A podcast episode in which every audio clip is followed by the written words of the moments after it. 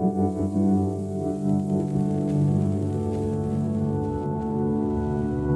Image of Birth Podcast. Herzlich willkommen zu dieser neuen Podcast-Folge von The Image of Birth, der kreativen Bewegung für Birth Empowerment. Gemeinsam stellen wir das gesellschaftliche und mediale Bild von Geburt auf den Kopf bzw. auf die Füße und hinterfragen die Zusammenhänge zwischen dem, wie wir Geburt sehen und der aktuellen Situation in unserer Geburtshilfe. Und mit wem lässt es sich besser über die aktuelle Situation in der Geburtshilfe reden als mit Motherhood e.V., der Bundeselterninitiative für den Schutz von Mutter und Kind während Schwangerschaft, Geburt und erstem Lebensjahr. Motherhood, my love. nicht, nicht nur, weil ich selbst ein Teil davon bin, äh, sondern quasi ab Sekunde Null dabei zugucken durfte und dabei sein durfte, wie sich 100 wütende Menschen zusammengeschlossen haben in Rekordzeit, um äh, für den Erhalt der freien Hebammenversorgung zu kämpfen. Und äh, ja, wie krass schnell das ging, dass die ersten Demos und Aktionen organisiert wurden. Und wenn ich sehe, was heute daraus geworden ist, nämlich ein hoch angesehener Verein, der die Rechte der Eltern vertritt, äh, ja, dann kriege ich Gänsehaut. und ähm, Heute habe ich nicht nur einen Gast, sondern direkt zwei. Zwei Frauen aus der ersten Reihe des Vereins, äh, und zwar Katharina Hartmann, zuständig für internationales Netzwerk und tätig im Wissenschaftsressort von Motherhood, und äh, Silvia van Geel, Koordinatorin der Regionalgruppe Osnabrück. Hallo, ihr beiden. Hallo. Voll schön, dass wir hier wieder mal zusammenkommen. Wir haben uns, glaube ich, ewig nicht mehr gesehen. Also ja ich glaube, das letzte Mal vor Corona irgendwann bei irgendeiner Jahreshauptversammlung. Und ähm, ja, das ist wirklich lange her. Und es ist so schön, dann euch mal wieder hier, euch äh, zu Gesicht zu haben. Genau. Ähm, vielleicht steigen wir ein mit einer kurzen Vorstellung nochmal. Also, wer seid ihr, was macht ihr und was ist eure Aufgabe im Verein? Nochmal in euren eigenen Worten. Ja, hallo, Katharina Hartmann, ähm, Gründungsmitglied von Motherhood, ehemaliges Vorstandsmitglied ähm, genau, eigentlich gerade nicht mehr so allererste Reihe, wenn der Vorstand die erste Reihe naja, aber schon ziemlich. Wäre, doch, dann doch, aber schon ja, sehr prominent. Ähm, genau, seit 2015 ähm, im Verein sehr, sehr aktiv. Ähm, sicherlich über Ehrenamtsaufwand hinaus. Wenn wir davon ausgehen, mhm. Ehrenamt wären zehn Stunden in der Woche, da kann ich nur drüber lachen. Das ist äh, deutlich mehr Genau, ich ähm, bin so der Wissenschaftsnerd und habe die Zahlen und die Studien im Kopf und ähm, ja, bin da auch inzwischen für Motherhood in unterschiedlichen nationalen, internationalen Forschungsprojekten als ähm, Elternstimme aktiv und ähm, pflege die internationalen Netzwerke, weil ich eigentlich mit meinem Geburtsaktivismus in Italien begonnen habe. Mhm. Mm, genau. Und da also ne, ganz viele Leute kennengelernt habe und dann auf internationalen Tagungen war und inzwischen das, das Netzwerk so eigentlich einmal um die ganze Welt geht, so Südamerika, Nordamerika bis Australien und äh, ja, das ist das, was ich mache, mit großer Freude mache und mit ganz viel Empörung. Ja, das stimmt. Cool. Und Silvia? Mhm.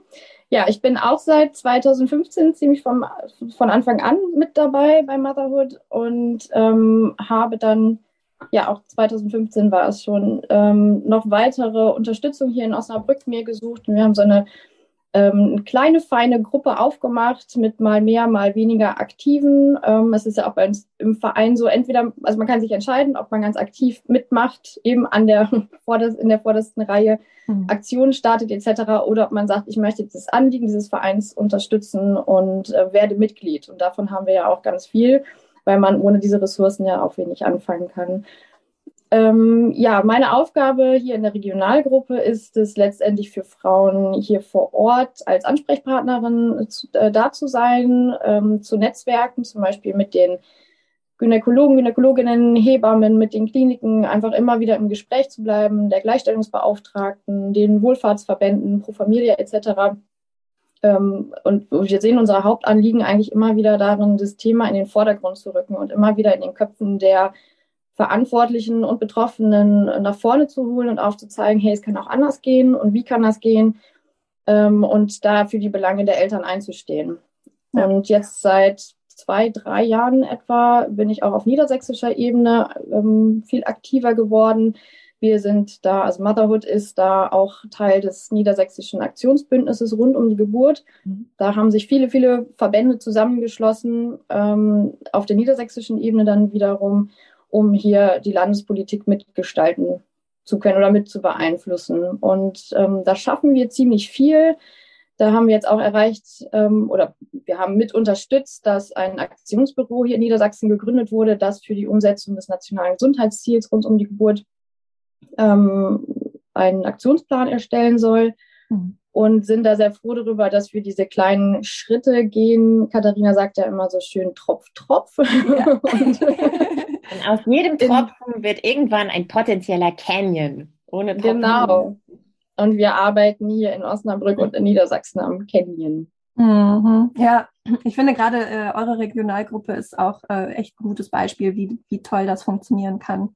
Und ich habe äh, auch ganz, ganz tolle, also ich bin ja nicht eben alleine hier und das ja. ist auch ganz wichtig, weil ich, ähm, es sind eben ein, ein paar Personen, Mütter tatsächlich, die dann den, im Background den Vater haben, der dann auch die Kinder nimmt und betreut und freie ja. Zeit dafür schafft. So, ich finde, das darf man auch nicht vernachlässigen. Das ist ja oft der zweite Teil des Engagements. Ja. Ähm, und das geht nie alleine, sondern wir sind hier ein mhm. super Team vor Ort. So, wir haben es gefunden und verstehen uns gut und das klappt mit kurzen Absprachen. Ich bin so froh, dass ich hier Unterstützung mit an der Seite habe und da, dadurch können wir ganz viel schaffen hier. Ja, voll schön. Super. Ähm, könnt ihr noch einmal ganz kurz erklären, ähm, ja, für die, die Motherhood jetzt nicht kennen sollten, ob es irgendjemand auf der Welt gibt, bei dem es so ist, aber auf jeden Fall äh, was genau macht Motherhood und für wen und warum? Und warum äh, brauchen wir Motherhood jetzt äh, gerade? Genau. Motherhood ist die Elternlobby.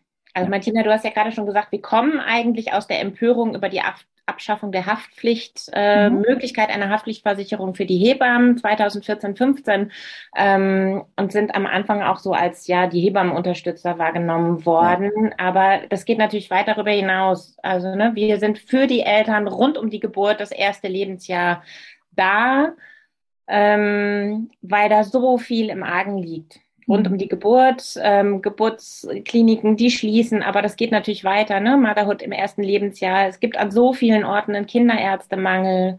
Ähm, ja. Und Motherhood ist die Elternlobby, die sagt, hallo Leute, so geht's nicht. Und so ja. sollte es auch nicht sein.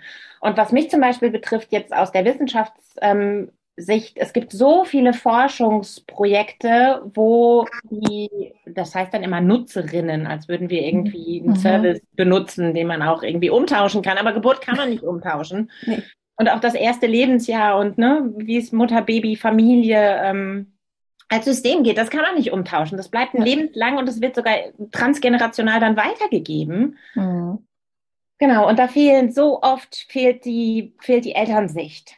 Ja. Und das, was das für uns bedeutet, wenn da irgendwas ne, passiert oder eben auch nicht passiert. Und dafür sind wir da, um zu sagen, es geht, es geht auch ganz anders. Ja. Das machen wir. Ja. Was ist gerade so das drängendste Problem? Alles. Und alles. Hat sich irgendwas verändert oder was wurde erreicht in den letzten Jahren, seit Motherhood da ist? Was war der Startpunkt? Also da war ja die, der, ähm, die drohende Wegfall der Haftpflichtprämien. Und ähm, ja, wo, an welchem Stand sind wir heute? Also es gibt noch eine Haftpflicht. Mhm. Das ist die gute Nachricht.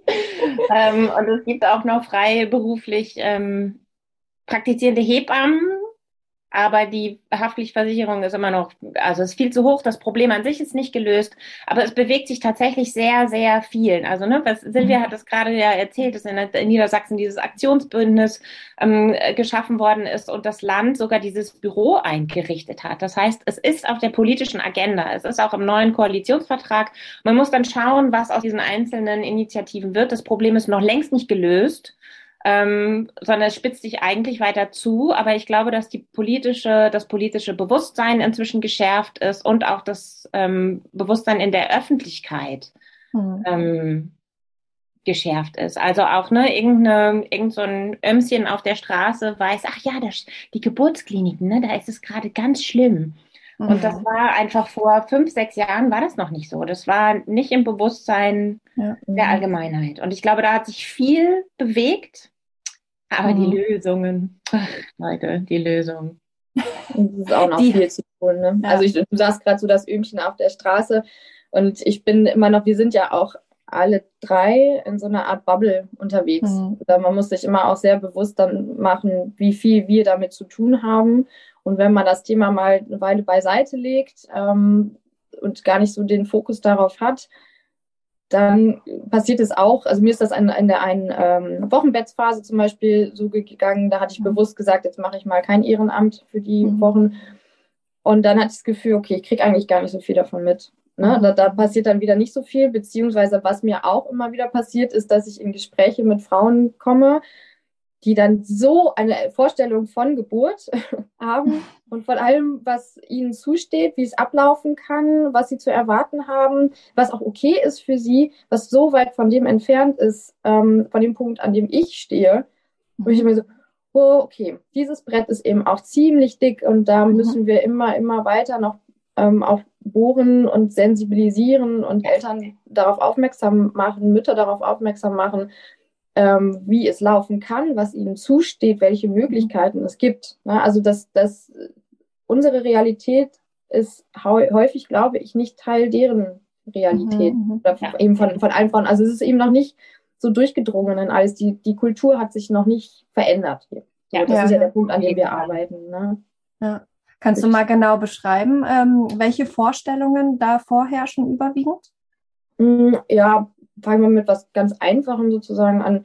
Äh, CTG in der Schwangerschaft. So. Mhm. Für, für ganz viele Frauen ist es eben ganz normal. Natürlich gehe ich da zum CTG und es wird dran gemacht und ähm, es wird dann angeguckt, was ein CTG bedeutet, wie das ausgelegt werden kann, welche, was für eine Fehlerquelle das darstellt, ist vielen ja gar nicht bewusst. Die, mit dem positiven Aspekt, viele freuen sich, das Herz ihres Kindes zu hören. Mhm. So. Das ist der Mehrwert für die Frau, für die Mama in dem Moment, wenn alle oder dem Papa oder Partnerin, Partner, wie auch immer, ja. eben wer weiß, ähm, das ist ja der Mehrwert der Subjektive. Ähm, dass es aber eben diese Fehlerquelle hat und dass Dinge danach passieren können, die vielleicht so nicht gewollt sind, das ist häufig nicht, nicht bewusst, denke ich. Oder diese, diese klassischen Sachen, ähm, also erstens, natürlich gehe ich ins Krankenhaus. Zweitens, natürlich kriege ich einen Zugang.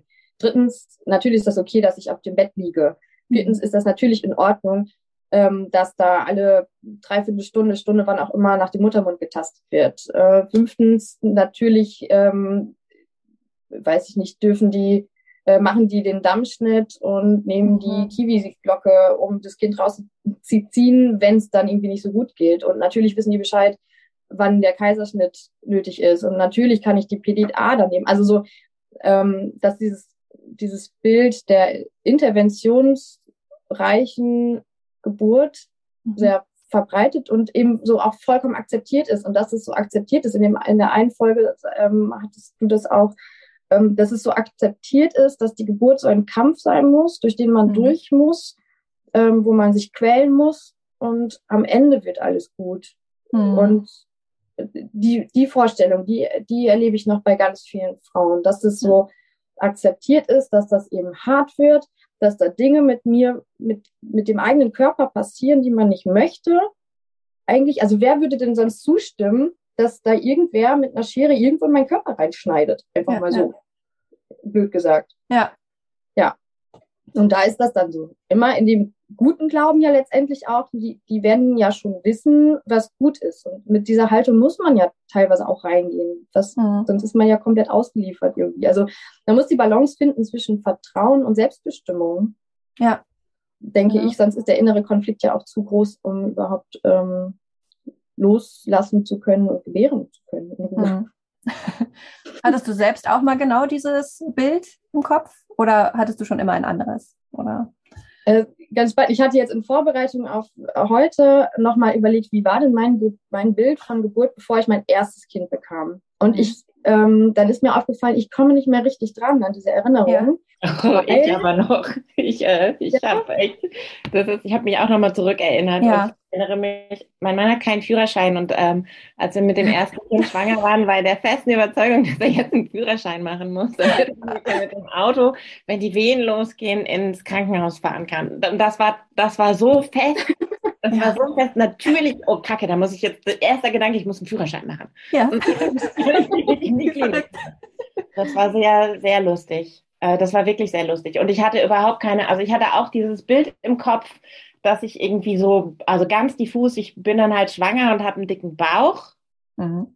Ähm, aber auch zum Beispiel diese Gefühle der Schwangerschaft, also das Gefühl, dass dann Lebewesen in mir wohnt und sich das bewegt, das hatte ich überhaupt nicht auf dem Schirm. Also, ne, dass man dieses, wie man dieses Kind wahrnimmt, bevor man es im Arm hält. Mhm. Ähm, äh, ne? Und dann, ich kann mich noch an so, an so Bilder erinnern, ich sitze in der Straßenbahn und ähm, das Baby bewegt sich und tritt ganz doll. Und ich bin ziemlich schlank und man, es war Sommer und man konnte das wirklich sehen mit so kleinen Händen und Füßen, die sich da aufgebeult haben. Und das Kind, was gegenüber von mir saß, das ist total ausgedickt, so, oh, guck mal, der Bauch von der Frau, der wackelt total. Und das sind alles so Sachen, die hatte ich überhaupt nicht auf dem Schirm. Ich dachte, okay, dann, ähm, dann, also Schwangerschaft war so ein diffuser Nichtzustand, der dazu mhm. führt, dass irgendwann die Wehen losgehen und mein Mann mich mit dem Auto ins Krankenhaus fahren.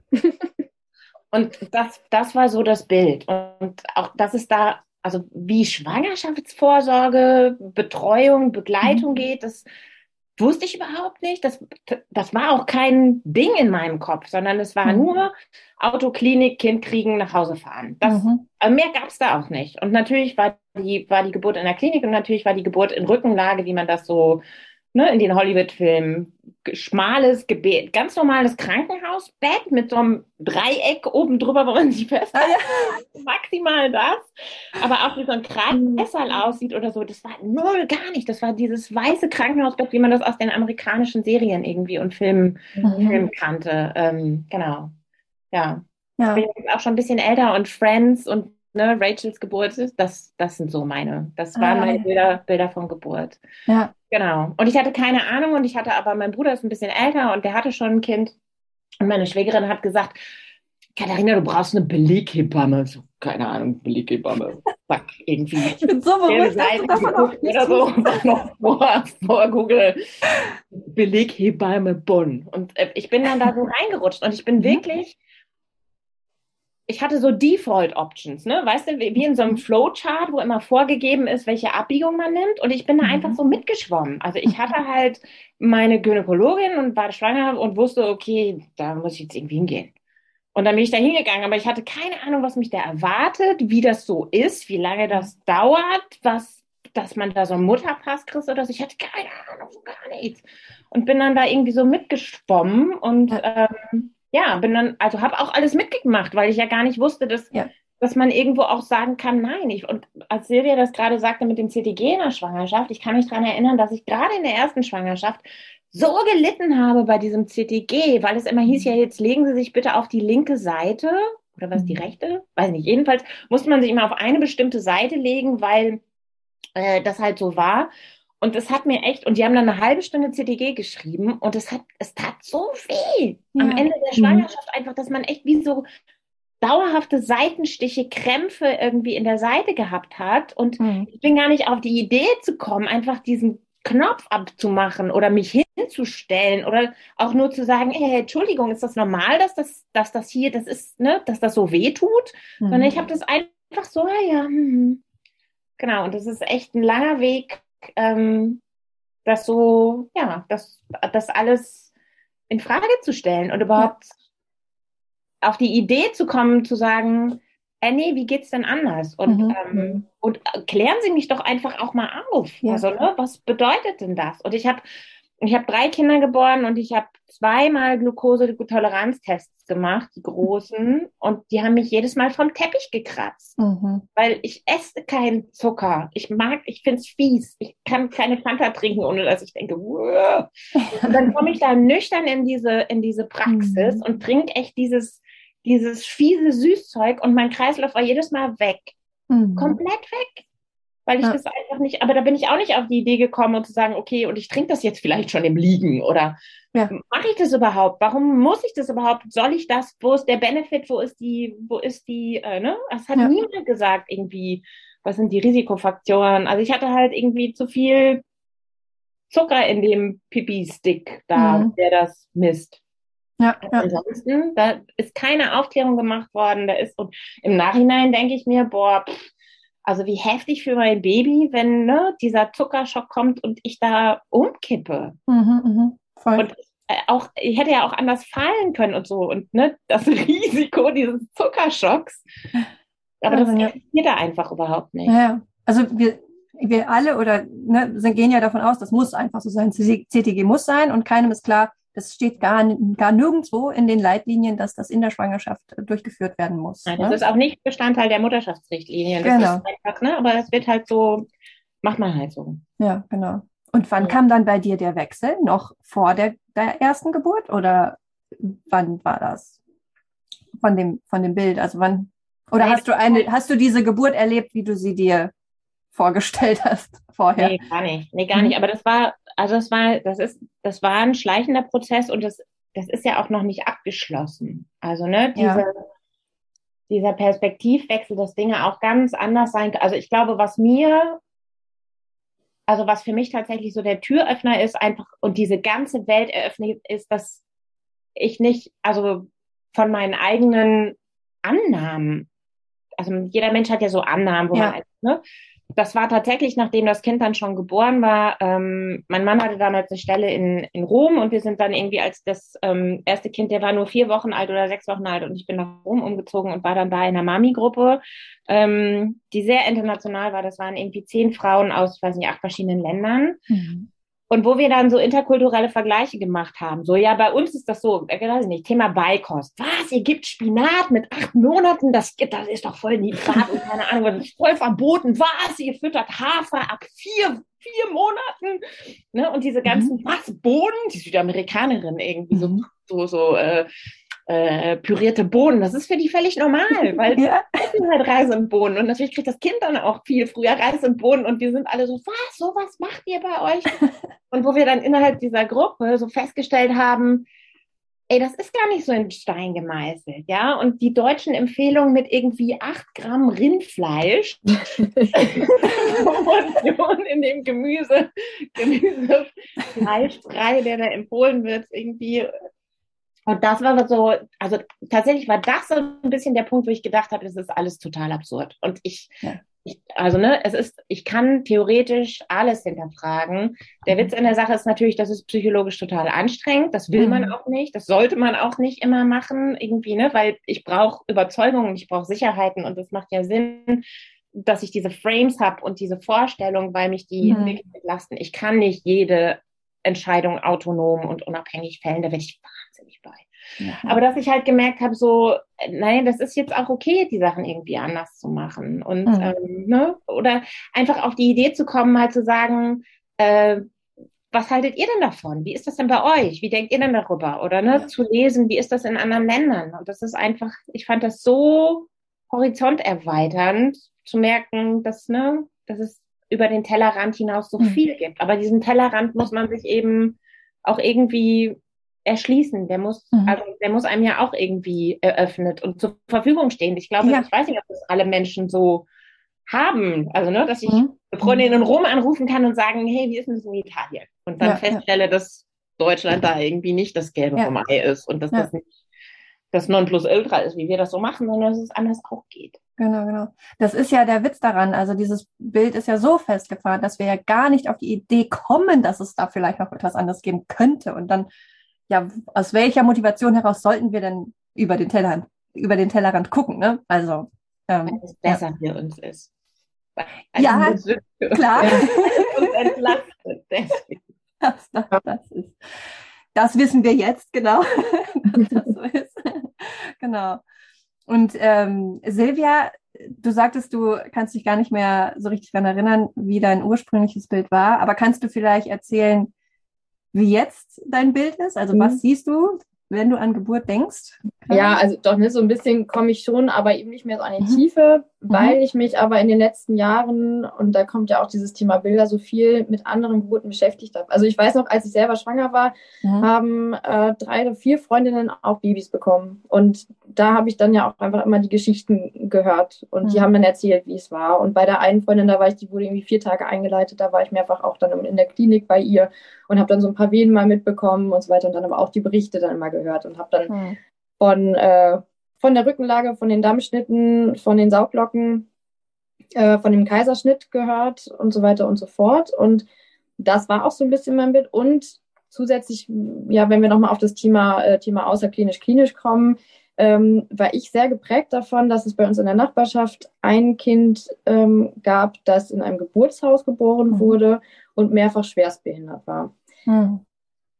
So, das kam irgendwie, genaue Geschichte weiß ich, ist auch nicht so relevant, aber dieser Zusammenhang war für mich so mhm. in meinem Hirn eingebrannt, ähm, dass ich auch in dieser in, in der ganzen Phase, so bis ich dann irgendwann zu Motherhood letztlich gekommen bin, ähm, gar nicht offen war für andere Modelle. Also ich weiß noch, mhm. ich habe, ich, ich selber habe noch versucht, einer Freundin damals auszureden, ins Geburtshaus zu gehen. Ja, krass. Ja, da ich gesagt, mhm. das, das ist total gefährlich. So, dann mhm. kommt das Baby zur Welt und dann hat das vielleicht nicht die Hilfe, die es braucht. Also es ging mir immer um um äh, das, das Kind und die Situation. Es wird geboren und es bräuchte ganz schnell Hilfe, die nur in der Klinik verfügbar ist. Ja. Und die ist dann nicht da. Und deswegen war für mich dann auch immer so klar, ich gehe in die Klinik.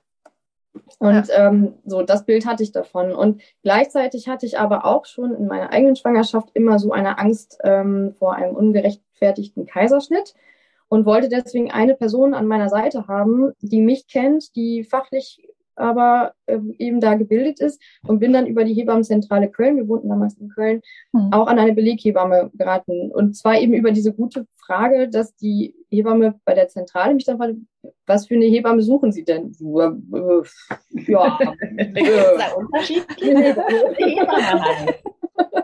so. Und ja. die erklärte mir dann mal kurz, was es denn so gibt überhaupt. Ja. Und dafür ist Köln dann eben auch ein bisschen vielfältiger als Osnabrück. Mhm. Ähm, da gibt es die dann auch. Und ich hatte aber auch wirklich Glück, dass ich die dann eben noch ähm, erwischt habe, weil ich mich erst in der 14. Woche gemeldet habe, nachdem eine Nachbarin mir sagte, du, hast du denn eine Hebamme? Ne? Also so mhm. sind ja auch die Wege. Das war mir also auch nicht so klar. Ich dachte, ja gut, für die, für die Wochenbettbetreuung hat man dann eben die Hebamme. Und ja. so ein Wechsel kam tatsächlich, ähm, dass ich dann eine Vorsorge bei einer Kollegin hatte, nochmal weil meine Hebamme dann in so einer Sabbatauszeit noch vor war, vor der Geburt. Ähm, und die hat dann das erste Mal den Bauch abgetastet und mir gesagt, wie das Kind liegt und gesagt, fühlen Sie mal. Mhm. Und das, wow, wie, echt? So mit meiner Hand kann ich da jetzt so? Und ach, das ist das? Ah, spannend. Also, ja. das war so ein, ein Moment, wo ich dachte, ach krass, geht das anders. Nächstes mhm. Mal will ich von Anfang an die Vorsorge mit einer Hebamme machen. Mhm. Wusste ich nicht, dass es geht. Ja, ja. Ne? Ja. Und ähm, genau, und dann war eben Geburt und meine Hebamme hat dann aufgehört zu arbeiten, weil die Haftpflichtversicherung so teuer wurde. Und das war für mich so dieser Moment, dass ich gesagt habe, das, das, das geht ja nicht, da müssen wir mhm. jetzt irgendwie was machen. War dann bei einer Demo, dann sind wir nach Osnabrück gezogen und ich habe festgestellt, jo, in Osnabrück gibt es auch keine Beleghebamme. Mhm. Und es gibt eigentlich nur Klinik. Und es gibt nur, dass du in diese Klinik gehst und da Menschen triffst, die du nicht kennst. Die Kliniken alle eine Kaiserschnittrate von, damals waren es fast 40 Prozent, äh, ist langsam ein bisschen gesunken ähm, was mache ich nun? So, mhm. Und da bin ich ähm, in der Zeit, wo ich noch einen Job gesucht habe, hatte ich dann gedacht, ich will jetzt ehrenamtlich irgendwie was machen. Damals noch für die Hebammen, so mein, mhm. meine Denke. Ja, ja. Und bin dann halt, wie das dann ja so ist, ne, dann so reingerutscht und dann Motherhood kennengelernt und darüber dann ganz, ganz viele Geschichten gehört und die haben ja, also beschäftigst dich ja mit den Bildern, mit dem mhm. Bild von Geburt so und die haben bei mir einfach die, die Bilder in dem, im Kopf verändert. Mhm. Also das ist ja immer so dieses eine, die, die Bilder auf dem, auf dem Papier, auf dem Display ja. wie auch immer und die Bilder im Kopf und die entstehen ja über die ganzen Erzählungen. Ja. Und über die Erzählungen hat sich das Bild in meinem Kopf dann auch so verändert, und ich habe mir ganz gezielt auch, ähm, hattest du auch in anderen Folgen Videos angeguckt, Bilder mhm. angeguckt, ähm, die positiv geprägt haben und auch über Bilder in mir ganz tief verankert. So, es geht entspannt.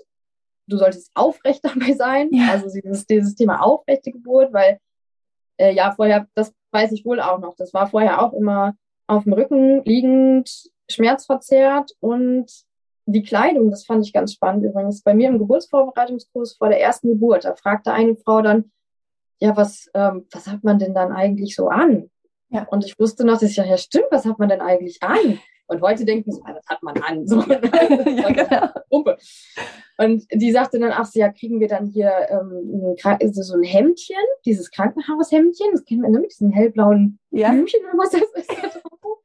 Und in meinem Kopf war das auch total plausibel. Das wäre für mich vollkommen normal und okay gewesen, dass ich ins Krankenhaus gehe, dann kriege ich ein, ja. ein hellblaues äh, Hemdchen, wo hinten mein Popo rausguckt. Ja. so, das wäre vollkommen irgendwie in Ordnung gewesen. Ja. Aber so viel so zu diesen, zu diesen Bildern, die ja auch dann eben aus den Medien äh, überwiegend ja kommen, womit man sich beschäftigt. Ja, und heute ist das Bild, weil du danach fragtest, heute ist das Bild ähm, erstmal ganz subjektiv. Also in mir flashen meine eigenen vier Geburten dann immer mhm. hoch, die ja auch unterschiedlich waren. Ähm, aber insgesamt ist es ein, ähm, ein, ein ruhiges Bild, eine aufrechte Frau mit ihrer Begleitperson an ihrer Seite, ähm, eine ruhige Hebamme, die mit ein bisschen Abstand in dem Raum positioniert ist. Ja. Und losgelöst vom Ort. Also es ist, ja. ähm, das Bild ist bei mir losgelöst davon, ob es in einer Klinik ist, in einem Geburtshaus, ob es zu Hause ist. Ähm, der Hintergrund ist, ne, das Verwaschen sozusagen. Mhm, mhm. ja. Silvia, hast du unterschiedliche Bilder von Außenansicht und Innenansicht an Geburten? Also wenn du an deine eigenen Geburten denkst, mhm. ist das anders? Also weil bei mir, wenn, wenn du mich fragst, wie waren, also ne, mhm. Martina mhm. hat ja diese Fragen im Vorhinein, so macht euch mal Gedanken und meine eigenen Geburten sind blau. Mhm. Die sind so blau. Mhm. Blau okay. von wegen Klinikatmosphäre oder blau einfach Nein, von dem Gefühl der Stimmung? So blaue, warme Welle, die irgendwie so, ah, ja. weiß nicht, irgendwie aus meinem Bauchnabel strömt ja. oder so. Ja. Ein warmes Blau. Ja, ja. Oder? Also kaltes Blau warm. Aber es ist ein warmes Blau und es ja. ist ganz warmes Blau und es strahlt. Das ist, das ist, wenn du mich fragst, wie sind, das sind meine Geburten. Und mhm. wenn ich aber an Geburten mhm. so von anderen Leuten denke, dann, genau, dann hat man immer diese Draufsicht auf die Frau, die irgendwie, ne, mhm. kniet, hockt, hängt, Becken wackelt, Becken schaukeln und vor sich hin summt, tönt, singt. Ja. Mhm. Aha. Nee, dämmerig, schummrig, warm.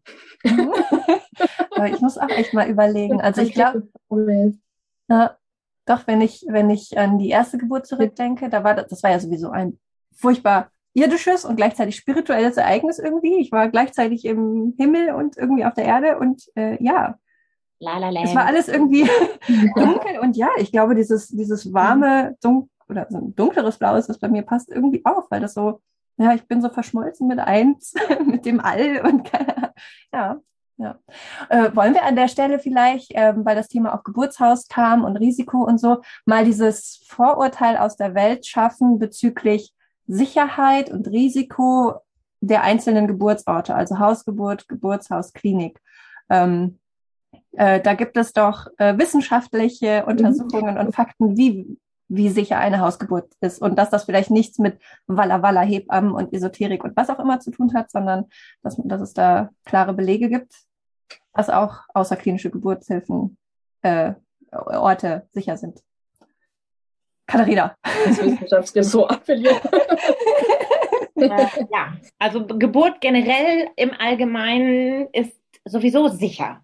Also ja. ne, damit, damit sichert unsere Spezies ihr Überleben seit, ich weiß nicht wie viel hunderttausend Jahren in dieser Form. Also Geburt an sich ist sicher. Und ich finde es immer total spannend, wie ähm, der Diskurs sich ändert, wenn zum Beispiel Babys ähm, geboren werden im Auto auf dem Weg in die Klinik. Also, mhm. ne, dann, dann, dann ändert sich so diese ganze Erzählung und dass es denen natürlich gut geht, weil Geburt ja an sich eigentlich eine ganz sichere Sache ist. Ne? Mhm. Und ähm, eigentlich muss man sich ja keine, keine Sorgen machen, wenn man ein Kind kriegt. Aber wenn man dann irgendwie, wenn es in diesen, mm, in diese ja, sehr heiße, umstrittene Diskussion geht klinische oder außerklinische Geburtshilfe, ähm, die sehr ideologisch geführt wird, mhm. wie ich empfinde, auf dem Rücken der Frauen, dann ist Geburt auf einmal ein Hochrisiko ähm, medizinisches Ereignis. Und dann kommen so Statistiken raus wie, ähm, ja, kein Ereignis im Leben ist so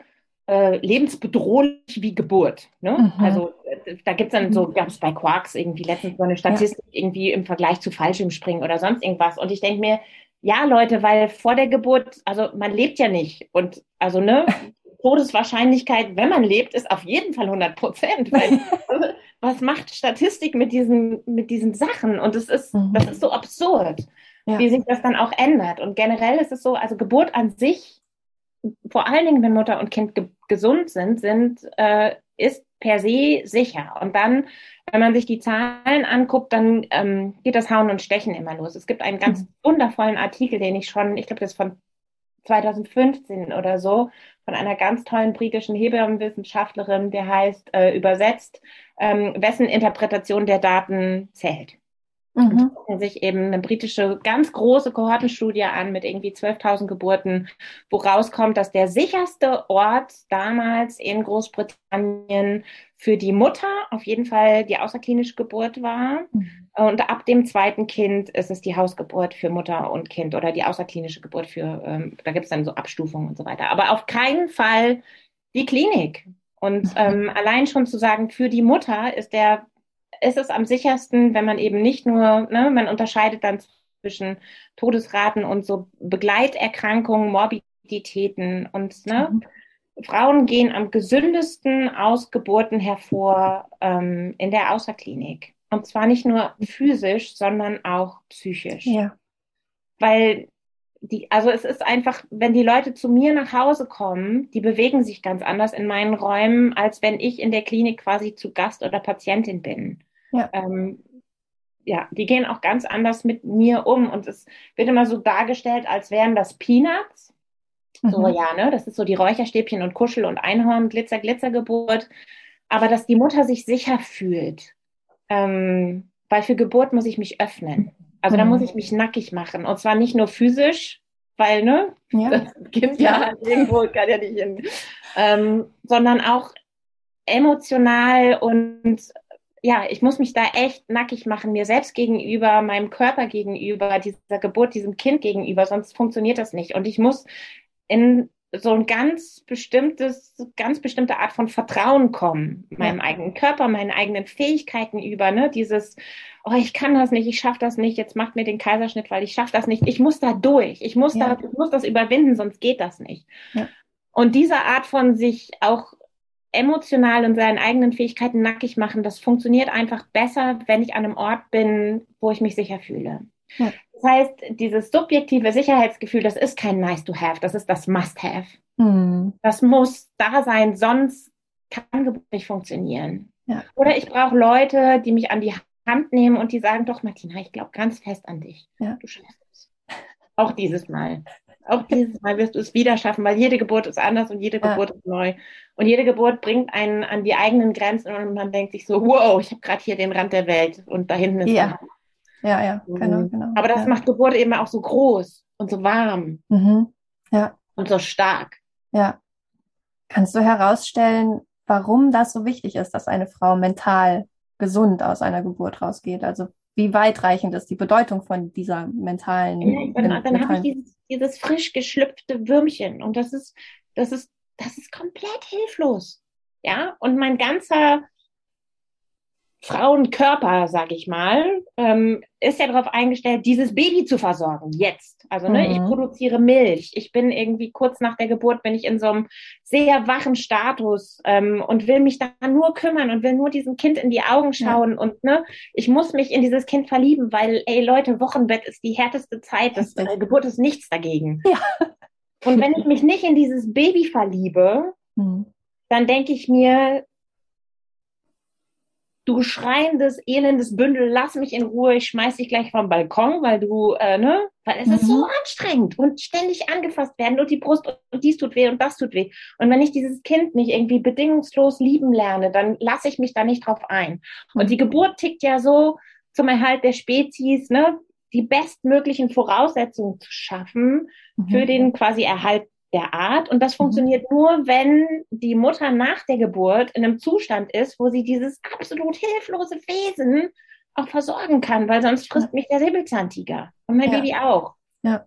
ja. Das heißt, also Geburt ist ja gar nicht irgendwie, das Kind kommt aus dem Mutterkörper raus, sondern die Mutter muss sich dann, oder die ganze Familie, hoffentlich hat sie eine große Horde um sich herum, ne? Ja. dass nicht nur die Mutter alleine das Kind ver, äh, ver, versorgen muss, sondern die ganze Familie, die sich da um dieses, um diese Dyade, diese Triade mit dem Papa und den Geschwistern, das erweitert sich ja in so konzentrischen Kreisen, mhm. dass die sich um dieses, um dieses kleine, neue, geschlüpfte Wesen kümmern können. Das ja. ist Geburt, dass ich erst versorgt mein Körper ganz autonom, hoffentlich, wenn alles gesund ist jetzt, Bill, und dann muss ich das extern versorgen. Mhm. Und auch kognitiv, ne? Und das sind ganz andere Versorgungsstrukturen. Und es geht nur, wenn ich auch Ressourcen habe, um das zu tun. Und wenn es ja. mir so schlecht geht, dass ich mich erstmal um mich selber kümmern muss, ähm, dann kann ich das nicht. Ja. Das war jetzt sehr, ein sehr langer, sehr empörter. Aber schön. Willst du noch was ergänzen, Silvia? Ich finde, Katharina hat das ganz wunderbar dargestellt. Ja. Aber ähm, wir können es jetzt gerade ähm, sehen. Nächste Woche findet hier in Osnabrück ein Treffen statt. Ähm, dazu haben wir eingeladen für Mütter, ähm, die traumatische Geburtserlebnisse hatten oder schwierige mhm. Geburtserlebnisse. Ja. Nennen, wir erstmal, nennen wir es schwierige Geburtserlebnisse so. Ähm, und das ist jetzt nur über die über Social Media rundgegangen, per privat und auch per WhatsApp weitergeteilt und so weiter. Erstmal ein Treffen zum Austausch. Und es sind innerhalb kürzester Zeit, ich glaube, über zehn Anmeldungen gekommen. Mhm. Zehn Anmeldungen von Frauen, für die es so, also die so einen Leidensdruck haben, dass sie den Schritt gehen und sagen, ja, so ein Austausch ist für mich jetzt das Richtige. Also da ist ja, denke ich, auch noch eine große Spanne, ob man jetzt die Geburt erlebt hat und sagt, boah, das war nicht so, wie ich es mir vorgestellt habe, das war schlimm, aber ich komme jetzt erstmal damit zurecht. Es ist mhm. in Ordnung, ich kann damit auch abschließen. War doof, ist jetzt aber irgendwie so. Kann ich mit ja. leben. Und dann eben diese Spanne, dass man sagt, es beeinträchtigt mich so sehr. Es gibt ja Frauen, die bekommen kein zweites Kind, weil die erste Geburt genau. so schlimm war. Ja.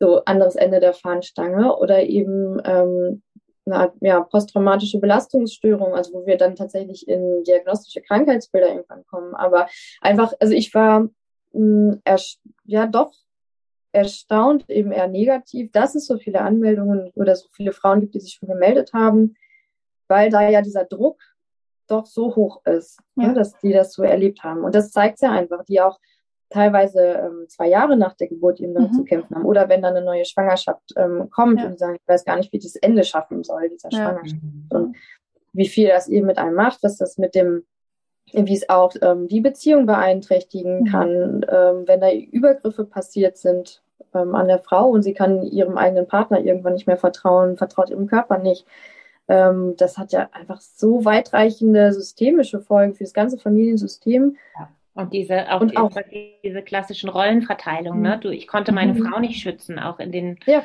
ja. in den begleitenden Personen. Ich konnte meine Partnerin nicht schützen. Ähm, oder der Vorwurf, warum hast du nichts getan? Du gesagt, oder bist ja. du vielleicht sogar zum Mittäter, genau. in Anführungsstrichen geworden? Halten Sie mal das Bein. Hm? Mhm. Der Klassiker. Mhm.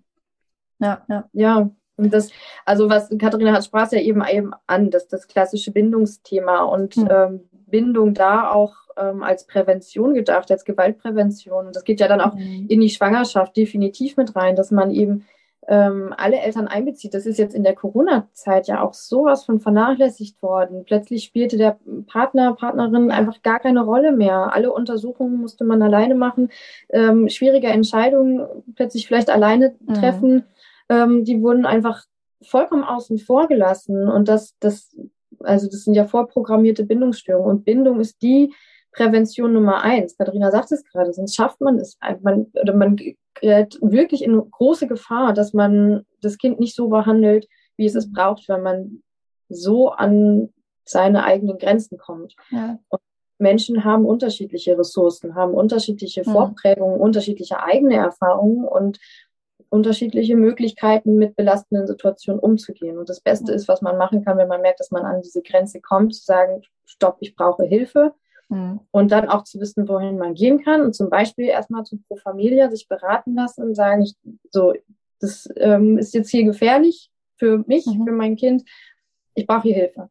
Und dass, dass so dieser Zusammenhang gesehen wird, was ist denn Geburt im Leben einer Familie, in diesem mhm. System Familie, was macht es da? Das ist für mich noch viel zu wenig gesehen. Also das ist auf der medizinischen Ebene, ist, ich meine, gut, weit verbreitet ist inzwischen, dass alle sagen, die Kaiserschnittrate ist zu hoch. Also ich glaube, mhm. da kann man jetzt überall hingehen und jeder sagt, ja, ist so.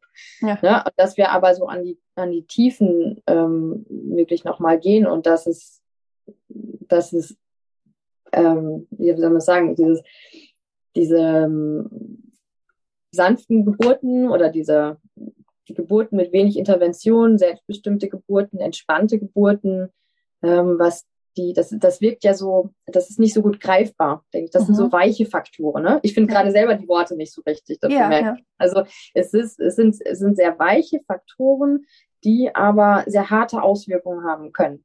Also mhm. wirklich, wo es reingeht in die Volkswirtschaft. Wenn die Frauen die ja. Psychotherapie machen müssen, dann kostet das. Ja. Wenn die Frauen die Schmerztherapie machen müssen, dann kostet das. Ja. Wenn die Frauen in Kuren fahren, dann kostet das. Ne? Und dieser Zusammenhang wird einfach noch nicht gesehen. Prävention ist in Deutschland ja sowieso, uh, ja, ne? Mhm. noch nicht an dem Punkt, wo ich es mir wünsche. Absolut, ja.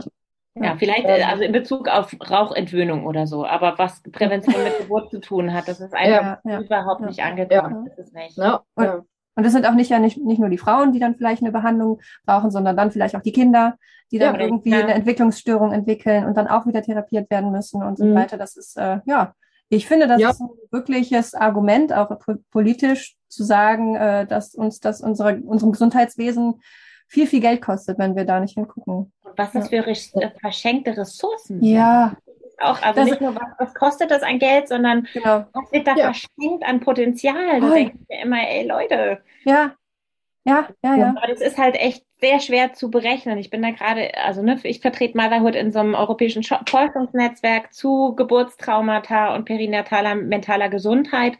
Und einige, äh, eine Arbeitsgruppe beschäftigt sich ganz konkret mit den, ähm, mit den ökonomischen Folgen von mhm, der ja. herrschenden Geburtskultur und den daraus folgenden Geburtstraumata und ähm, perinatalen Erkrankungen in der Familie, nicht nur, also primär natürlich in den Frauen, aber auch in ähm, Kindern und, und Vätern. Und es ist so schwer, also es gibt so wenig dazu und es gibt, es ist so schwer, das in Zahlen zu fassen und zu verdeutlichen. Das ist, mhm. Es ist einfach wirklich ganz viel diffus. Also, ne, wir sagen das jetzt und alle nicken und sagen, ja, ja, natürlich, das äh, kostet, aber was das kostet, mhm. ja. was das für Dimensionen sind.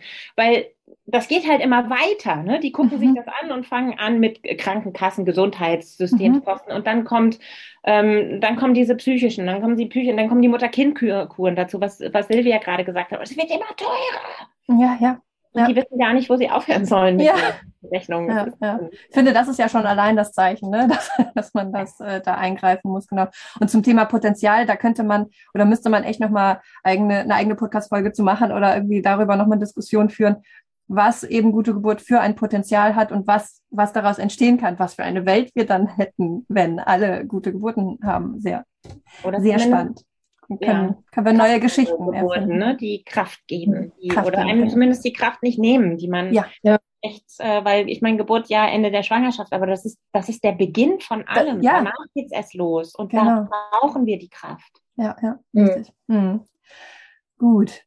Dann äh, kommen wir mal jetzt konkret auf das Thema der Bilder zu. Und zwar wollte ich oder habe das mal öfter schon mitgekriegt, dass gerade Motherhood oft auch vor der Herausforderung steht, gute Bilder zu finden. Das ist ein, das ist ein Drama. Das ist ja. ein Drama. Erzähl mal, was, äh, was würdet ihr denken, braucht ihr eigentlich für Bilder und was findet ihr dann nur vor? Und äh, ja. Gerade sind so die klassischen, wenn man das so googelt, ne, und auch in mhm. den Datenbanken, wenn man irgendwie eine, ein Bild braucht für Flyer, Instagram, sonst irgendwas, mhm. die sind sehr weiß sehr weiße, sehr schlanke äh, Mütter in weißer Bettwäsche, weißen Zimmern. Ähm, mhm. Genau, das ist, wenn das Baby geboren ist. Mhm. Das ist alles sehr weiß und high und ähm, mhm. Frauen mit anderen Körperformen und anderen äh, Gesichtsformen, Hautfarben, anderen Settings. Das taucht ja. überhaupt nicht auf. Also eine Mutter mit Kopftuch mit ihrem Baby in Deutschland. Mhm. Das gibt's gar nicht. Gibt es nicht. Du kriegst diese Bilder mhm. nicht. Und mhm. wenn, solange wie es die Schwangerschaft ist, ist es oft nur der Bauch. Ja, Klassiker. Also kopflosen, beinlosen ja. Container Bäucher. Ja. Und es ist tatsächlich, wir haben, also ich, mein Thema ist ja auch internationales Netzwerken und wir hatten das Thema tatsächlich mit den anderen europäischen Eltern ähm, Initiativen auch, weil ich habe dann teilweise gefragt, so wo kriegt ihr denn eure Bilder her? Und es gibt ja. tatsächlich eine Datenbank mit Sitz in Amerika, wo es so ein bisschen People of Color ja. ähm, gibt und auch mal Väter oder Frauen im Rollstuhl oder so, ne? mhm. ne? Oder äh, ja, drin sind. Aber das ist die einzige, das ist die einzige, die wir kennen. Und wir haben uns echt auseinander, ja, eigentlich bräuchte es ein großes Fotografenprojekt mit, gebt uns andere Bilder für die Schwangerschaft, ja, ja. Für, fürs Wochenbett, wo ja. einfach wirklich je, die Realität abgebildet wird. Ja, ja. Die können ja trotzdem irgendwie schön und gefotoshoppt sein, ne? ne? Das, Klar. geht's ja gar nicht, aber einfach ein bisschen anderes Setting und ein bisschen anderes, andere Realitäten, wo Menschen sich drin wiedererkennen. Ja, ja, ja ich, ich stelle es mir auch immer ähm, tatsächlich auch schwierig vor. Ich habe darüber nachgedacht gestern noch, ähm, mhm. dass es ja so wenig Bilder gibt. Ne? Und ich ähm, habe auch gedacht, da gibt es ja auch wieder so eine große Spanne, weil wenn man sich ja sehr intensiv mit diesem Thema Geburt beschäftigt für sich selber, mhm. dann wird die Geburt ja zu diesem kraftvollen und sagen wir vielleicht so heiligen in Anführungsstrichen, ähm, die es sein kann. Und ich glaube, dann schützt man es auch noch mehr. Das heißt, mhm. die Frauen, die sich noch mehr eben um sich selber und ihr Kind so bei der Geburt kümmern, also mehr Gedanken vorher machen, wie soll es gestaltet werden, ähm, wo soll die Geburt stattfinden, wie möchte ich mich dabei fühlen, was kann ich dafür tun, die schützen es auch, glaube ich, eben noch mehr und geben nicht unbedingt die Erlaubnis, dass davon Bilder nach außen dringen, mhm. könnte ich mir jetzt so vorstellen. Und ja. deswegen, dass man deswegen ähm, so in den Medien, diese, es gibt ja diese Reality-Formate, wo Geburten gezeigt werden. Ähm, das sind dann ja auch eher die, wo wir wahrscheinlich, ich habe es jetzt schon lange nicht mehr gesehen, ich habe es früher aber immer mal geguckt, aber ja. wenn ich jetzt blicken sagen würde, so, ha, ne, ja, ja. Stellt, mal, stellt die Frau mal hin oder äh, ermöglicht immer den Vielfüßler und wenn muss es jetzt direkt die PDA oder könnt ihr einfach mal das Kreuzbein massieren vielleicht so, also ne, so, so, so Dinge. Ähm, Deswegen ist es vielleicht auch schwierig. Ich finde den, es gibt ja auch immer die, den äh, Wettbewerb der Geburtsbilder. Mhm. Zum Beispiel. Das finde ich auch mal ganz spannend. Das wird ja, da wird ja jährlich ein Preis ausgelobt auch. Und ja. die sind immer sehr beeindruckend, finde ich. Und wir haben da dieses gesellschaftliche Problem auch wieder, wie viel darf denn draus dargestellt werden? Also wenn wir mhm. von Geburt sprechen. Es gab ja das Cover auf dem Magazin der Süddeutschen. Ja. Das, ne? Oh ja. Ähm, hm? Ähm, das Cover. Hast du es da? ich habe es tatsächlich hier, ja. Es liegt hier irgendwo. Also ja, dieses, packen wir in die Show Notes dann. ja, also immer so diese Frage, wie, ähm, wie viel darf von einem Menschenkörper in den Medien gezeigt werden? Mhm. Also in der Werbung, ja, klar, dürfen die Frauen dafür Unterwäsche modeln und da die ja. Brüste, Bäuche, Popos, alles darf man sehen. Aber bei der Geburt, da, das ist doch mhm. zu intim, ne? Damit kommen ja. wir nicht so klar. Beim Stillen, ah nee, das, das geht nicht so gut. Das kann die Gesellschaft irgendwie nicht. So, also mhm. ich glaube, dass, dass so die, die Wahl der Bilder, ähm, also erstmal, welche Bilder gibt es und dann die Auswahl, welche nimmt man, ist ein echt ein ganz, ganz ausschlaggebender Faktor und kann mhm. sehr polarisieren und in Diskussion bringen und das ist gut. Ja, ja. Aber ich frage mich auch immer, wie, also kennt ihr, wenn es bei einem Zeitung, in einem Zeitungsartikel um, ähm, um irgendwas rund um Geburtshilfe geht, dann ist eines der am häufigsten verwendeten Bilder dieses Bild dieser völlig aus der Zeit gefallenen Wochenbettstation, wo die Kinder in diesen hm, Schiebeaquarien ja. nebeneinander aufgereiht sind, wie so die, wie so die Wiener Würstchen in ihren. Ja. kennt ihr das Bild? Weißt du, ja, ja. Mit den gepunkteten. Genau, ähm, ja, ja. Säckchen. Und da denke ich mir, in, in, keinem, also ich hoffe, in keinem deutschen Krankenhaus sieht es mehr so aus, dass ja. da irgendwie 14 Kinder in diesen Aquarienwannen so aufgereiht auf einer Wochenbettstation ja. liegen. Das sind, das sind Bilder aus den, keine Ahnung, aus den 70ern, aus den 80ern, hoffe ich. Mhm. Und trotzdem ist das eins der am häufigsten ausgewählten Stockbilder, wenn, wenn Zeitungen. Ähm, so. über Geburtsstationen schreiben. Und ich denke mir, ich frage mich immer, glauben die, dass das noch so aussieht?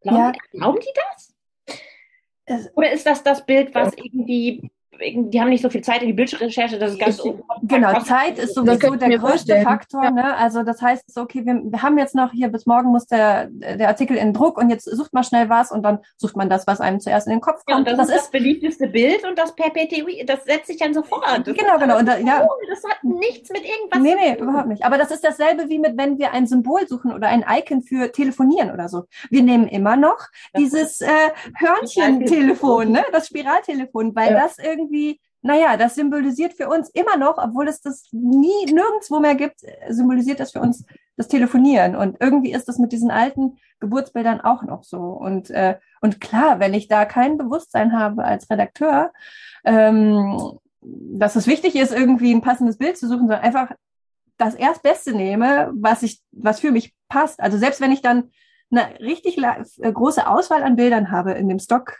Dings. Und da sind sogar tolle Hausgeburtsbilder oder, weiß ich nicht, also äh, interventionsfreie Geburten zu sehen, die übersehe ich als Redakteur sofort. Ich suche ja nur nach dem, was da eingestellt ist in meiner Antenne mhm. und so, so, so mhm. ah, gefunden, jetzt nehme ich das so. Also, Aber ich finde, es muss ja gar nicht die interventionsfreie Geburt ja. sein, sondern wir brauchen einfach Bilder, wo die Frauen es gibt, es gibt eine, ähm, ich glaube, norwegische Geburtsfotografin, ich glaube, die heißt Eva Rose oder so. Ja.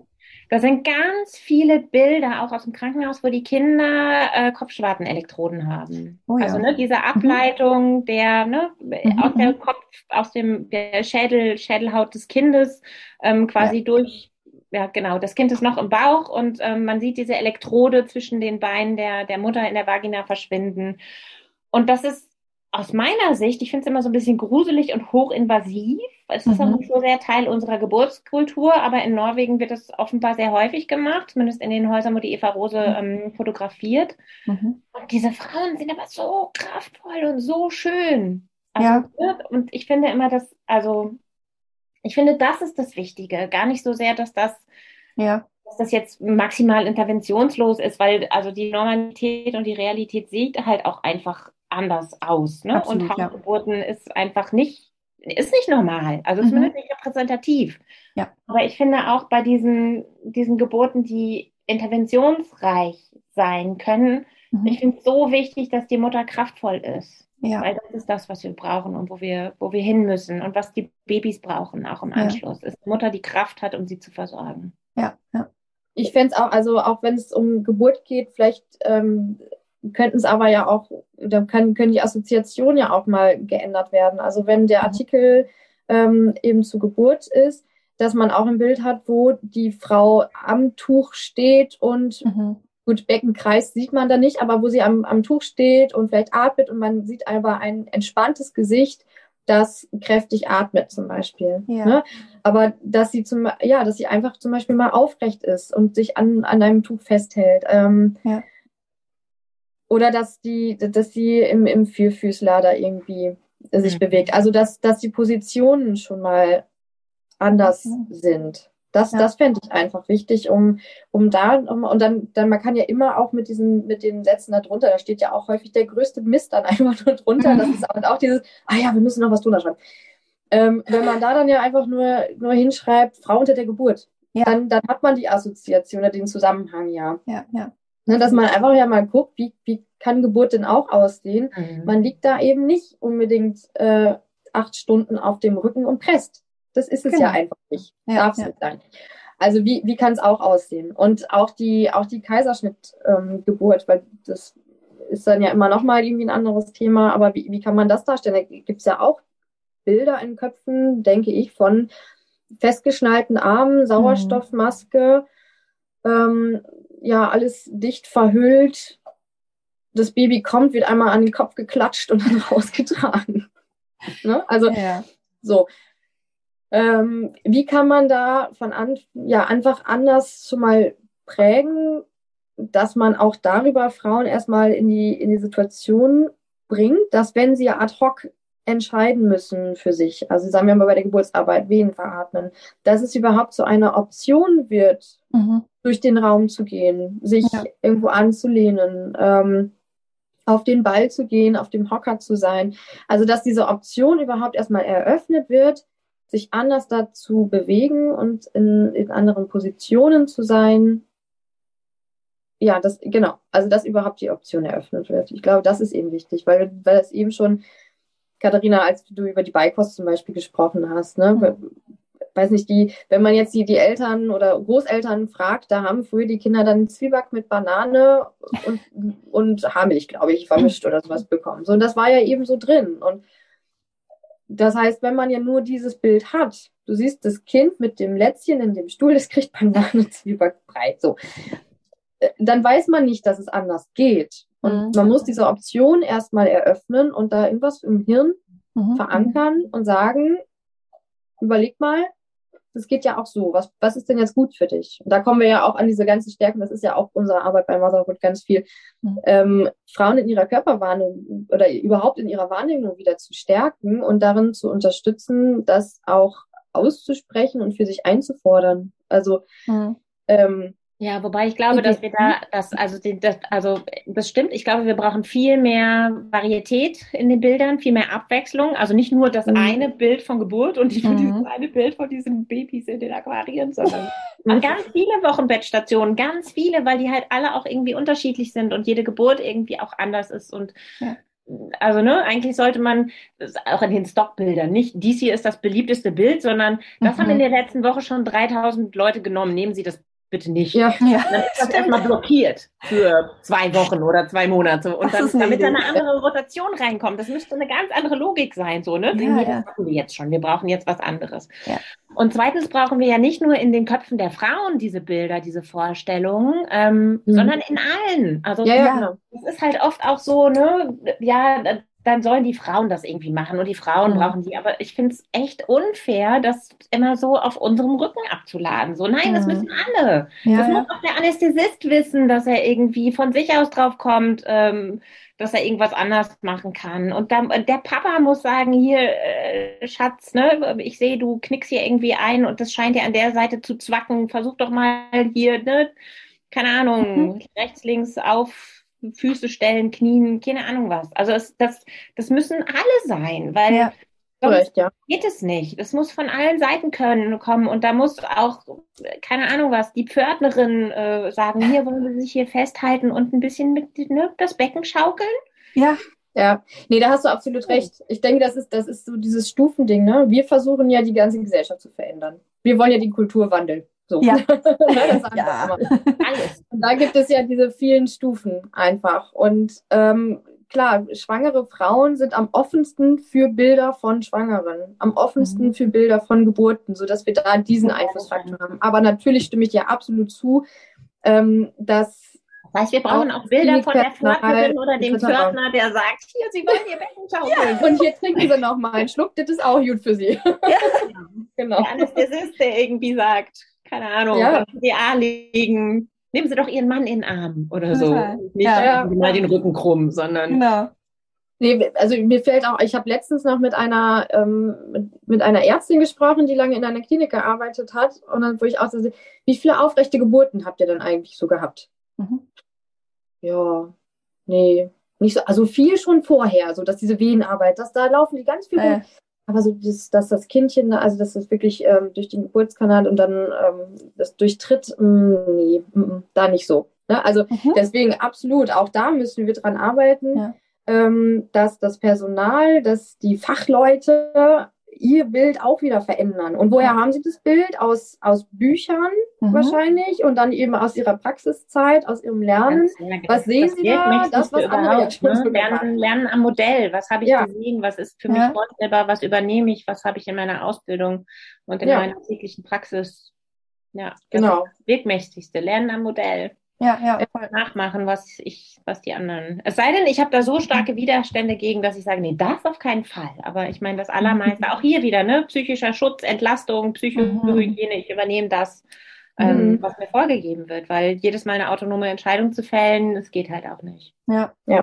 Daran sieht man auch wieder dieses, äh, das Thema Geburt an sich kommt einem schon so nischig vor. Und dann das mhm. Bild von Geburt noch mal mehr. Und dann mhm. sieht man aber doch, Nein, es betrifft nicht nur die Gebärenden oder so. Diese Bilder haben nicht nur einen Einfluss auf äh, die, die unmittelbar bei der Geburt beteiligt sind, sondern eben auch auf die gesamte Gesellschaft. Und, ähm, und da müssen wir, also das ist ja fast noch der viel größere Hebel, da den Einfluss zu kriegen durch die Bilder auf, äh, auf alle anderen Menschen, mhm. die, ne, äh, die dann plötzlich Geburt anders sehen können. Aber vielleicht können die, vielleicht ist Geburt auch deshalb so nischig, weil die gerade so ist, wie sie ist. Und weil das immer diese gleichen Bilder sind, ja. die eigentlich auch, die nicht schön sind. Also, ne, die mhm. weder in der Bildästhetik noch in der Bildwirkung schön sind. Ja. Und das eine gibt sich dann mhm. da auch das andere. So, ja, wer will denn Geburt sehen? Ja, genau. Ja, ja, das ist direkt so, ein, mhm. so eine Abwehr und ist auch abstoßend. Äh, ja, ne? total. Ne? also, ne, so, äh, i. Mhm, mhm. Ja, ja, mhm. betrifft mich nicht. Und das auch da, Tropf, Tropf, Tropf von allen ja, Seiten kommen, genau, genau. weil das eine bedingt das andere wieder so sehr. Ja, voll. Schatz, lass uns doch am Wochenende mal in eine Ausstellung von Geburtsbildern gehen. So. Ja, so. wer will das sehen? Ja. Ich. ich würde es auch so. Aber ob das dann meine Nachbarn wollen, weiß ich auch schon wieder nicht. ja, ja. Was können ja. wir denn allgemein tun jetzt so zum Abschluss für dieses Interview? Was können wir, du, ich, äh, der Nachbar von nebenan, was können wir tun für bessere Geburtsbilder in den Köpfen vor allen Dingen? Also, wenn wir nicht gerade Illustrator oder Fotograf sind. Sprechen, erzählen. Weitergeben, zeigen, teilen, wenn es irgendwo andere Bilder gibt. Ja, mhm. soziale Medien sind auch sehr wirkmächtig, die sind total nervig ja. und ich verfluche sie täglich, aber ähm, manchmal sind sie doch ganz hilfreich und auch da einfach in diese, ja, in diese Kerbe, die weiter be mhm. tropfen. Ja, ja. Und früh anfangen und in, äh, mit, mit allen Generationen drüber sprechen. Also mit den, mhm. ähm, Anja hatte ja die Folge mit den, zu den Kindern. Äh, das finde ich auch super wichtig, dass man ganz, ganz früh damit ja. anfängt, wo ja diese Prägungen stattfinden und ähm, das Thema Geburt auch wieder so in, in, das, in den besprechbaren Rahmen bringen, sozusagen. Also viele sagen ja, ja auch, oh, Geburt und Kinder, da spricht man nicht drüber. So wie Tod und Kinder spricht mhm. man nicht drüber. Ne? Also es gehört alles zum Leben und mit Kindern drüber zu sprechen. Und Eine Frage der Form. Ja. Genau. Mal fragen, ja. wie, wie stellst du dir das denn vor? Und ähm, von den eigenen Geburten vielleicht erzählen, wie ja. das so war. Ähm, Bei uns gehört es zum Beispiel zu den Geburtstagsritualen der Kinder dazu, dass die, ne, mhm. also dass die nochmal, dass die wissen, wie sie geboren worden sind. Das ja. was da mhm. wieder so war. Und das ne, taucht jedes Jahr zum Geburtstag wieder auf. So, oh, jetzt ja. war der Blasensprung, jetzt hat es noch so und so lange gedauert. Toll. Ja. So, ne? wir haben das ein bisschen so, wenn wir durch Münster fahren, weil meine Kinder sind ja jedes quasi an einem anderen Ort geboren in Münster. Äh, und, äh, und je nachdem, wo wir gerade sind und da irgendwie vorbeifahren, und dann, ach, da ist der Jakob geboren und hier, da bist du Mia geboren. Und, so. und dann fangen wir an, darüber zu sprechen. Ne? Ähm, ja. Ja, ja, da habe ich mich mal so gefreut, da war ich in, in Bremen unterwegs, saß im Bus und äh, hinter mir saß ein Papa mit seinem Kind und sagte, schau mal, da wurdest du geboren, da war das ja. Geburtshaus. ja, genau. süß, ne? Und dann aber eben genauso erschreckend, jetzt war ich vor kurzem in Berlin in einem Café und hatte, hatte eine Unterhaltung, wo die Frau dann ähm, irgendwann sagte, boah, wenn ich mal ein Kind kriegen sollte, das ist, packe ich nicht, dann mache ich sowieso einen Kaiserschnitt. Ne? Ja. Das ist dann diese andere Seite mhm, davon. Mhm. Also wo man denkt, oh, ja, wie viel wir daran arbeiten müssen. Und meine Kleine ähm, musste dann gerade gestillt werden, ich konnte da nichts mehr zu sagen. So die Frage, ob man dann äh, übrigens. Aber ähm, ja. denke ich mir so, boah, okay. Aber ich das, das auch, das, als ich irgendwie so 13, 14 war, Geburt war mhm. so i und so und ich auch so entkörpert, so, ne? Mhm. Mhm. Pubertät, so eigener Körper, oh, voll freakig, da passieren ganz schlimme Dinge gerade mit mir und so. Das, also, ne, wenn du mich mit 13, 14 gefragt hättest, hätte ich gesagt, ja, natürlich, also wenn, also ich ja. will keine Kinder, ich werde nie Kinder haben, aber wenn ich Kinder habe, werde dann selbstverständlich äh, ja. ein sauberer, hochtechnisierter Kaiserschnitt. Ja, genau. Aber die war, also die war vielleicht Mitte 20 und die wirkte total stark. Also, wo wir da mhm. von Frauen sprechen, die war, das war eine starke, junge mhm. Frau mitten im Leben stehen, würde ich von außen sagen. Ja, aber du weißt halt auch immer nicht, was dahinter steckt. Ne? Ja, ich genau. glaube auch, dass, also ne, wenn, wenn das, wenn sie dann schwanger ist, wenn das ihre Überzeugung ist, dann hat sie, dann, dann muss ihr das auch quasi, ne, dann hat sie das Recht, das so in, zu entscheiden und ihre ja. Geburt, ihren Geburtsweg so zu wählen, wie sie das, wie das am besten zu ihrer Person, zu ihrer Biografie und zu ihrem Päckchen irgendwie passt. Aber ich glaube, Absolut. Ja, und auch diese Geburtsbild, also auch diese Geburtserzählungen für die Kinder und da, ne, bei denen auch, also was erzähle ich denn als Mutter, wenn ich eine Geburt hatte, die ganz, ganz schlimm war? Mhm. So, du hast heute, also ich höre das so oft von Frauen, die, die wirklich unschöne Geburten hatten, dass der Geburtstag des eigentlichen Kindes das nochmal ja. so voll triggert. Mhm. Ja. Und das ist kein Happy Birthday. Und ja. jedes Mal, ne, herzlichen Glückwunsch, dann die zucken zusammen und sagen, nein, das war nicht happy. Das war, mhm. das war ganz schlimm. Mhm. Von daher ist das irgendwie natürlich auch so zweischneidig. Natürlich das, was gut war, unterstreichen und hervorheben und mehr davon fordern. Ja. Und da, wo es aber schlimm war, halten und sagen, ja, das war schlimm. Das mhm. war schlimm. Kann ich dich in den Arm nehmen? Ja, ja, Was kann ich für dich tun? Ja, so. Wir kämpfen auch für euch, ja, damit, es, damit es anders werden kann. Aber ich glaube, dass wir für diesen Schmerz Raum lassen müssen. Ja, total. Und dieses Unrecht, dieses kolossale Unrecht, was da passiert. Ja. Toll. Und Motherhood ist da ähm, quasi der Rückhalt und die Stimme und diejenigen, die die Kraft aufbringen können, für diejenigen, die es nicht können, wahrscheinlich. Ja, wir, also Motherhood, dieser Name ist ein bisschen, ich liebe ihn sehr, aber ist leider sehr kompliziert. Aber also ne, Motherhood zusammengeschrieben, Englisch Mutterschaft, aber wir sind nicht zusammengeschrieben. Wir heißen Mother Lirke, oh. Hood, weil wie Robin Hood. Genau. Und dieses englische Hood ist ist ja nicht nur Robin Hood, sondern das ist sowohl die Kapuze, ne, wenn es mir ja. schlecht geht, dann setze ich mir die Kapuze auf und die wärmt mich und die kann mich auch diesen Schutzraum, die anderen sehen mich nicht, kann mich da ein bisschen verstecken. Hood ist aber auch ne, die, die Nachbarschaft, Neighborhood, das ist die Gemeinschaft, die mich umgibt, die mich schützt, die mich trägt, die für mich da ist, wenn ich was brauche und wenn es nur ein Liter Milch ist, oder eine halbe Stunde kannst du auf mein Baby aufpassen, ich muss mal schnell duschen gehen. Ja. Also ne, dieser Begriff in diesem Motherhood, da ist so viel, oh, ich krieg Gänsehaut. aber ich weiß, für viele Leute ist dieser Name nicht so transparent, aber das ist Motherhood. Ja. So, ne? Es ist deine eigene Kapuze, aber es ist auch die Gemeinschaft und es ist auch ja. Robin Hood so, ne? Wir nehmen Pfeil und Bogen und kämpfen für dich. Ja. Ähm. Und wie können wir jetzt mitkämpfen? Wie können wir beitreten, aktiv werden oder einfach nur unterstützen? Gib mal ein paar Adressen und Wege, wie man zu Motherhood kommt. Ja, erstmal natürlich über die Homepage www.mother-hood.de. Äh, mhm. da kann man sich erstens informieren. Es gibt da tolle Dinge drauf. Also man kann da jede Geburtsstation in Deutschland finden, zum Beispiel. Man gibt, es gibt eine Karte der Kaiserschnittraten ähm, in den Kliniken ähm, zu den zur Corona-Zeit äh, gab es da immer wieder Updates. Wie ist denn gerade die aktuelle Lage? Worauf müsst ihr achten? Ähm, es gibt politische Infos etc. Und man kann auch online beitreten. Ähm, man kann den Verein also einfach finanziell schon mal unterstützen, sagen, ich finde es wichtig, was ihr da macht. Und ja, auch bei uns das ist es. nur 25 Euro im Jahr. Ja, Im Jahr, genau. genau das ist Im Jahr. Das, das kann man machen und es hilft aber. Ne? Also ja. auch wir brauchen Geld, um Materialien zu drucken ähm, oder auch mal Reisekosten zu finanzieren, um zu Kongressen zu kommen und da für uns einzustehen.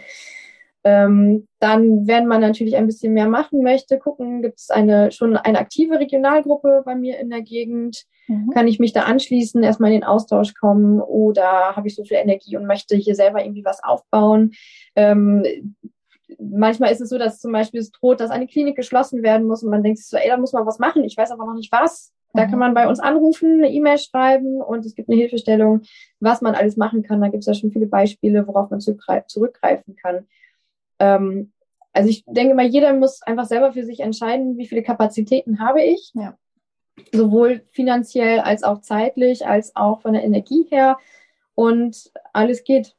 so, also ja. wir finden für alles, ja, wenn man sich irgendwie einbringen möchte, also es also reicht, also es, es, es, reicht ja auch schon, ne, die Wertschätzung unserer Arbeit auszudrücken, ja. indem ihr die Instagram, Social Media Kanäle liked, mhm. abonniert oder eine Spende Mhm. Also ne, auf der Homepage gibt es einen Spendenbutton oben in der Ecke. Ähm, oder ich glaube, der ist unten, ich weiß nicht. Jedenfalls ganz einfach zu finden. Ähm, und jedes, ja, mhm. jeder, jeder Euro hilft und auch jede Mitgliedschaft ähm, zählt einfach auch als, mhm. ja, als ideelle Unterstützung und als Wertschätzung dieser, dieser mhm. Arbeit. Und man muss gar nicht aktiv werden. Aber man darf sehr gerne, wenn man oh, möchte. Genau. Und weitersagen, immer weitersagen. Also es lebt alles von der Kommunikation. Ich glaube, das wurde ja heute auch sehr, sehr deutlich, ähm, was Gespräche machen, welche Bilder sie im Kopf eben hervorrufen und ja. wie mächtig diese Bilder einfach sind. Und deswegen ähm, drüber sprechen und dabei auf die Sprache achten, ähm, darauf achten, auch mal andere Dinge darzustellen und ja, mit, mit allen Menschen im Gespräch bleiben, mit, den, mit, mit dem Fachpersonal, mit Eltern, mit Kindern, mit den eigenen Eltern. Ja. ja. Ähm, das Thema immer wieder aufs Tableau holen. Genau, ja. Und äh, was man vielleicht auch noch erwähnen könnte, ist das Hilfetelefon, was Motherhood genau. betreibt. Das ist ja auch wirklich die erste Akuthilfe, auch wenn man wirklich jetzt äh, jemanden ein Gegenüber braucht, um einfach mal äh, zu sprechen darüber, wie die Geburt gelaufen ist oder, oder alles andere rund um, um die Geburt. Ähm, mhm. Das werden wir auch noch mit in die Show Notes packen. Ähm, ja, cool.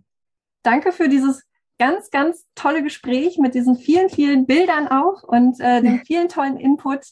Und äh, wie nach jeder Folge bleibt mir immer nur zu sagen, wenn ihr äh, selbst etwas tun wollt für ein äh, besseres Geburtsbild, dann, äh, also vielleicht auch selbst als Bildermacher mit euren eigenen Werken, äh, dann schreibt uns, mischt euch ein, folgt uns auf Instagram, abonniert unseren Newsletter und unseren Podcast. Und äh, denn jetzt ist die richtige Zeit, um zusammenzuarbeiten. Lasst uns mutig sein und gemeinsam ein neues, positives Geburtsbild schaffen. Yay! Yay. danke euch, ihr zwei. Danke, Katharina. Danke, Silvia. Und äh, wir werden äh, bestimmt nochmal wieder vielleicht miteinander sprechen hier in dem Format. Und ähm, ja, bis dahin. Äh, Vielen Dank. Gehen wir hinaus und kämpfen wie Robin für die Mütter. okay. Tschüss. Danke, danke.